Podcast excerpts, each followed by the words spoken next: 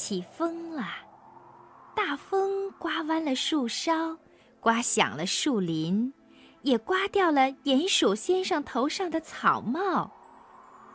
鼹鼠叫了起来：“哦，天哪，要下雨了！没草帽保护着脑袋，我准会感冒的。”于是，鼹鼠先生抬起腿，顺着风。去追赶自己的草帽。他在森林里跑啊跑啊，突然，老鼠毛提在一只大蘑菇的后面问他：“嘿，鼹鼠先生，风这么大，你往哪儿跑啊？”“哦，是毛提。嗯，我在找我的草帽呢。我必须在下雨前找到它。”鼹鼠一边跑一边说：“嗯，你能帮我一起找吗？”“当然可以，不过知更鸟太太正在孵蛋呢，我得把这个大蘑菇送给她做伞用。我看鼹鼠先生就这样吧，知更鸟太太的家就在那边的大橡树下，我先陪你到那边去好吗？”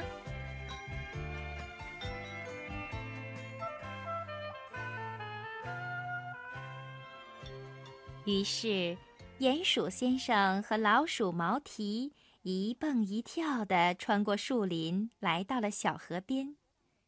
在河边，他们又遇到了青蛙蒂姆。青蛙蒂姆问：“你们二位去哪儿啊？”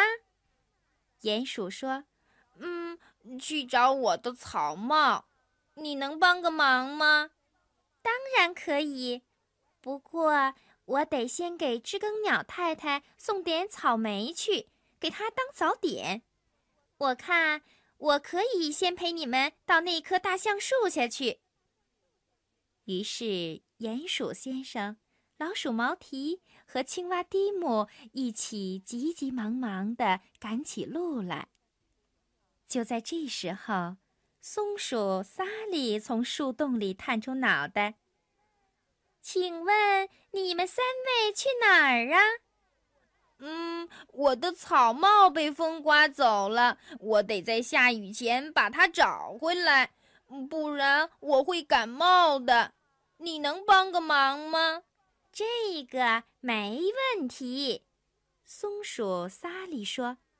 不过嘛，我得先把这个核桃面包给知更鸟太太送去。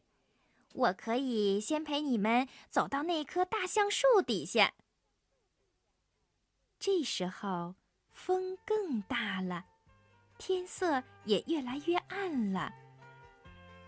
鼹鼠先生叹起气来：“嗯，看来我的草帽怕是找不到了。”他一边叹着气，一边对他的伙伴说。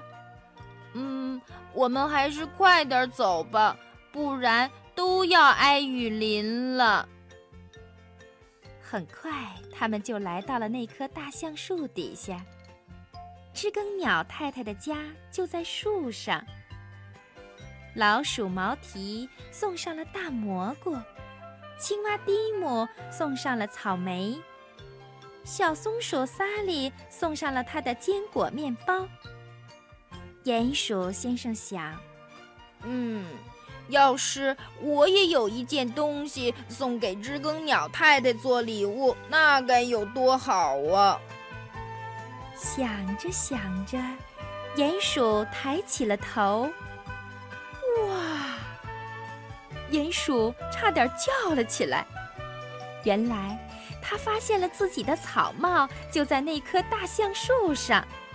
知更鸟太太正坐在草帽里呢，草帽里面还传出了叽叽叽的叫声。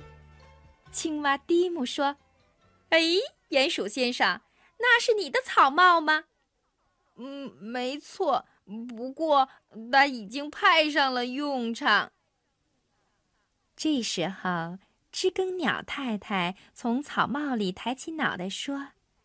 真是太感谢你们几位了！这么大的风，你们还来看我？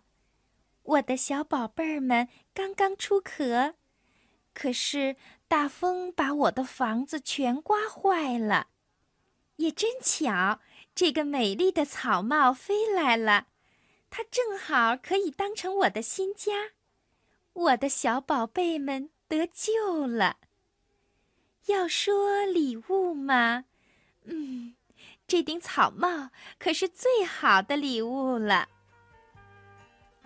听了知更鸟太太的话，鼹鼠先生笑了。哦。这么说，我的草帽真是派上用场了。草帽里暖暖和和，你的小宝贝们就不会感冒了。风还在拼命地吹着，树叶在大风里被打得啪啪直响，雨开始一滴一滴地从天上落下来。